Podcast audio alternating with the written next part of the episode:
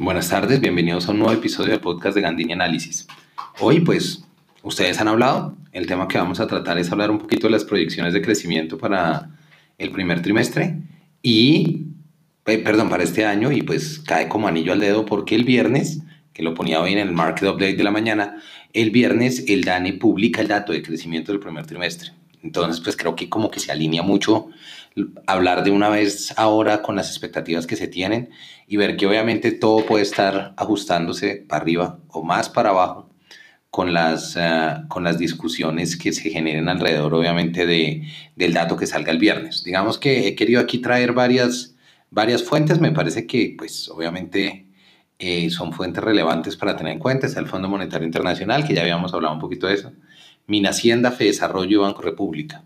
Digamos que quiero, quiero como hablar un poquito de las estimaciones que tienen cada uno de, estos, de estas entidades, que obviamente todos son unos monstruos y saben calcular pues muy bien todos estas, estos ejercicios y pues las implicaciones que esto puede tener, ¿no?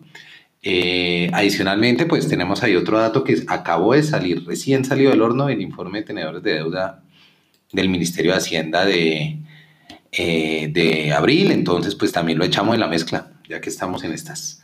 Y pues que va a tener alguna, alguna relación con lo que estamos hablando. Entonces, pues, creo que eh, es importante iniciar como hablando un poquito de todos los datos. Digamos que tenemos dato fijo de Hacienda con menos 5.5% de contracción.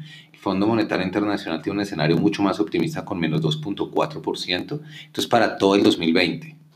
Entonces, pues, ya saben, ¿no? Lo que sale el viernes es primer trimestre de 2020. Este es el dato proyectado para todo 2020. Desarrollo y Banco República se mueven, eh, Banco República se mueve en un rango. Desarrollo se mueve con tres, con tres escenarios diferentes. Entonces, Banco República se mueve con un rango que va entre menos 2 y menos 7%. Y Desarrollo tiene un escenario optimista que es menos 2.7% de contracción, un intermedio que es menos 5%, bastante alineado con mi Hacienda, y un escenario pesimista que es de menos 7.9%. Entonces, digamos, digamos que aquí hay como tela de dónde cortar y hablar y entender un poco como, como estas dinámicas que estamos viendo. Lo primero es que para nadie es una sorpresa que sea el escenario que sea, 2020 se va a contraer. Entonces, eh, pues me parece muy chévere que ustedes hayan sugerido el tema cuando hice la encuesta, eh, la encuesta de Twitter la semana pasada, entonces creo que, creo que es bueno ir como alineándonos a un contexto específico. Este es el afán, por ejemplo, de muchas economías como Europa, Estados Unidos, Colombia, que también de reactivar la economía frente, frente a, los, a los problemas que pueda tener, ¿no? Vemos que recuerden que todos estos datos se van, se van se van volviendo, digamos, eh, no solamente un problema económico, sino que se pueden volver después un problema social cuando se asume, se aumenta el desempleo y las condiciones que puede traer esto.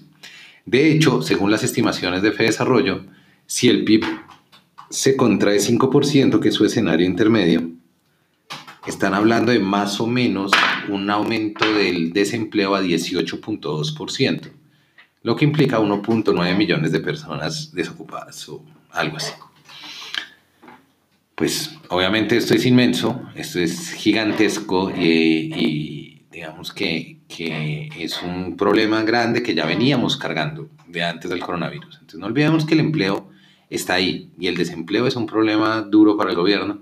Una de las medidas que, que, han hecho que es, que es muy interesante es tratar de subsidiar partes de... Eh, porcentajes del salario mínimo para algunas empresas que hayan demostrado que sus ingresos han caído menos del 20%. Digamos que es importante tener en cuenta que todos estos escenarios están, están influenciados por dos cosas, ¿no? Digamos que la gran bandera del crecimiento del año anterior fue el consumo, el coronavirus y consistentemente también, y consecuentemente, perdón, eh, las medidas de las medidas de, de cuarentena que se han tomado al respecto pues son medidas que terminan afectando el consumo. Y en esta situación de aquí para adelante es, es, difícil saber cómo se va a comportar la senda y las preferencias de consumo de los hogares en Colombia. Entonces, si esta era la gran, el gran empuje que había en el crecimiento anterior, pues ahí, ahí tenemos un problema de base de una para el crecimiento de este año. Adicional, pues, adicionalmente, si ustedes lo piensan, el PIB vía gasto se calcula eh, consumo más inversión, más gasto público, más exportaciones netas. Entonces, que son exportaciones menos importaciones, es como para recordar un poquito la fórmula. Entonces, pues de esta forma el consumo se va a ver muy golpeado. Adicionalmente, el año pasado tuvimos cierres de grandes crecimientos en consumo con grandes aumentos en la tasa de desempleo, lo que habla que mucho de ese consumo pareciera estar siendo sostenido por empleados, por empleos informales. Entonces, si pensamos que se va a caer el empleo formal, ¿qué creen que puede pasar con el informal? Pues va a estar mucho más golpeado la gente que vive del diario, la gente que tiene que salir a trabajar de formas eh, en, en diferentes tipos de negocios, eh, de una, en unas condiciones informales y son los primeros que, que, que, salen volando, pues que salen despedidos en, los, en, las, en las contracciones que tengan los negocios. Entonces es importantísimo tener en cuenta eso. Lo que es curioso es, si quieren pensar en algo así, piensen en lo que pasó con el desempleo en Estados Unidos. Viene el aumento de tasa de desempleo a 14% que tuvo Estados Unidos la semana pasada. ¿Qué tiene Estados Unidos? Inmensa flexibilidad laboral. Y esa inmensa flexibilidad laboral tiene las mismas connotaciones en este contexto que la informalidad en Colombia. Fáciles de contratar, pero fáciles de despedir. Entonces es, es interesante que veamos esta tasa de desempleo que, que, podría traer por detrás, ¿no? Digamos que estas dos connotaciones son muy importantes. Hay una tercera connotación de estos crecimientos y es eh, que esta contracción viene de qué? lo que les decía, reducción en el consumo, pero también que históricos, los precios más bajos del, del petróleo histórico. Acuérdense que hablábamos hace por allá ya casi un mes del, en el podcast de los precios negativos. Entonces, ese fue el WTI, pero el Brent no ha levantado cabeza. Entonces, tenemos unos niveles de petróleo que si bien algo han levantado, siguen siendo unos niveles muy, muy bajos que van a golpear el crecimiento de Colombia por nuestro altísimo nivel de concentración en petróleo, por no hacer cobertura sobre el petróleo por todas esas medidas, eso, por supuesto, tiene un impacto. Entonces, se nos aumenta, se nos reduce el consumo, se nos reducen los ingresos, pero adicionalmente, y aquí viene el otro componente, se nos va a disparar el déficit, porque si se nos reducen los, los ingresos, que ya de por sí teníamos un déficit, ¿qué va a pasar con los gastos? Pues que el gobierno ha tenido que entrar en muchos gastos adicionales, pues los subsidios y demás cosas que está buscando que si bien los puede financiar por un lado o por el otro, terminan convirtiéndose en déficit. Y ese déficit es tan grande que el comité de la regla fiscal que se, que se mm, reunió este mes, creo que se reunieron como, se reunieron como el 6 de mayo, eh, cambió la, la regla fiscal a 6.1%. Entonces la regla fiscal es un límite que tenemos de déficit fiscal es un control sobre la deuda. Obviamente en estas situaciones el control anterior no podía funcionar. Pensar en niveles cercanos al 3% pues es completamente irrisorio en términos de lo que les estoy diciendo. Se reducen los ingresos y ya per se solo con la reducción de ingresos vía petróleo ya le empieza a pegar sin contar los gastos adicionales. Entonces pues obviamente el comité de la regla fiscal muy coherente con todo el resto de políticas del gobierno aumenta esto. Entonces estamos hablando de una expectativa de un déficit fiscal este año de 6.1%.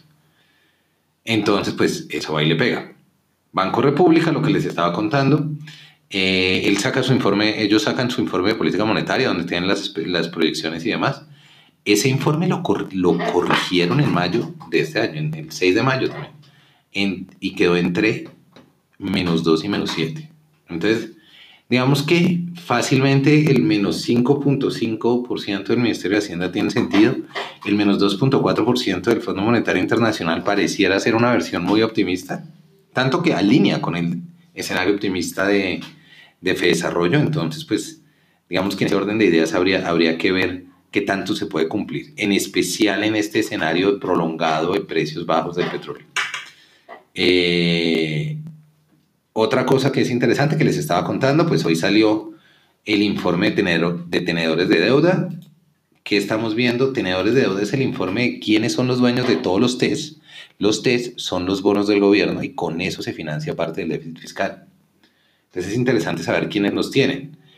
hubo un aumento importantísimo en la posición del Banco de la República, que pasó de 17 billones a 18, de 17.4 a 18.2 billones y que ha venido creciendo, que creció en marzo y en abril, obviamente porque ha tomado políticas de compra de, de, de bonos públicos, aparte de los corporativos, ha aumentado su compra en bonos.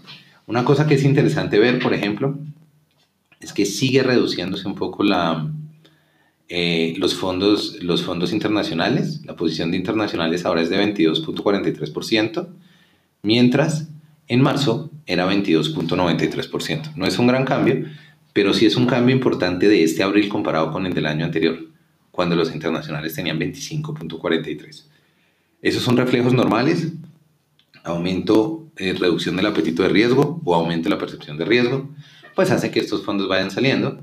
Y quienes han tomado como, quienes se han echado al hombro como el asunto realmente, los, los bancos comerciales, que han tenido una, una participación importante ahí. Digamos que esto es importante tenerlo en cuenta porque también es un componente del déficit y es lo que va a permitir ser sostenibles también en el largo plazo en términos de deuda. Entonces, pues ustedes saben que todo eso va y, y, también, y también conecta con el manejo fiscal y con todo lo que vaya pasando, pues que obviamente se deriva de estas expectativas de crecimiento. Entonces, pues, esta semana, decía yo en Market Update, tenemos también, eh, eh, hagamos una revisadita rápida, tenemos datos de crecimiento en Colombia el viernes, pero también, interesante para tenerlo en cuenta, Inglaterra publica el miércoles 13, dato de primer trimestre, y la Unión Europea también el viernes 15. Ténganlo en cuenta, echen una miradita al informe si quieren, lo tengo en la página. Em, y bueno, esto era como lo que quería traerles aquí para que lo, lo tuvieran en cuenta. Me pareció un tema genial. Eh, seguiremos hablando. El viernes, muy probablemente, haré eh, episodio especial analizando el dato del primer trimestre y viendo qué sucede. Recuerden y tengan en la cabeza que el primer trimestre cierra en mayo, en, el, perdón, cierra en marzo. Eso implica que abril no está contado ahí. Entonces, a mí más importante que el dato del primer trimestre será probablemente el del segundo. Ver cómo no solamente el golpe de, de, abril, sino cómo la posible recuperación de los sectores y cómo se van reactivando la economía puede ir funcionando. Esto, obviamente, de la mano, que no hayan más casos ni, ni que vuelvan a haber repuntes de casos en la medida en que se va reactivando la economía. Habrá, pues, obviamente, siempre que hacerle seguimiento a este tema, pero, pues, ahí les cuento. Entonces, para resumir, Hacienda, contracción de menos 5.5%. De desarrollo, escenario intermedio de menos 5%, escenario optimista de menos 2,7%, escenario pesimista de menos 7,9%. Banco República, en el, informe en, el, en el informe de política monetaria está en un rango entre menos 2 y menos 7, que si se dan cuenta, muy parecido a desarrollo. Y el Fondo Monetario Internacional, el más optimista de todos, en menos 2.4%, que además comparativamente con la región nos deja pues volando. Entonces pues tendremos que ver si cómo se van alineando los, las, los datos y demás cosas que vamos viendo. El viernes veremos informe, no se lo pierdan, ténganlo ahí en cuenta. Haré podcast al respecto, claro que sí. Eh, les recomiendo también leer un poquito de la columna, de leerse la columna que sacó el miércoles. En esa estoy hablando del podcast que hablé el lunes pasado sobre la divergencia entre el Standard Poor's 500 y los datos de la economía. Un poquito más de datos, un poquito más de análisis también ahí como reforzando lo que, lo que ya habíamos hablado en el podcast. No olviden que pueden seguir el informe semanal, Market Update, los tres datos, lo que les estaba contando, publicado cada lunes en, en mi página gandinianalysis.com. Pueden seguirme en Twitter, soy Rock Economist 1 y revisar mis columnas de dinero cada miércoles. Muchas gracias por escucharnos. Este es el podcast de Gandini Análisis, discusiones técnicas de forma simple.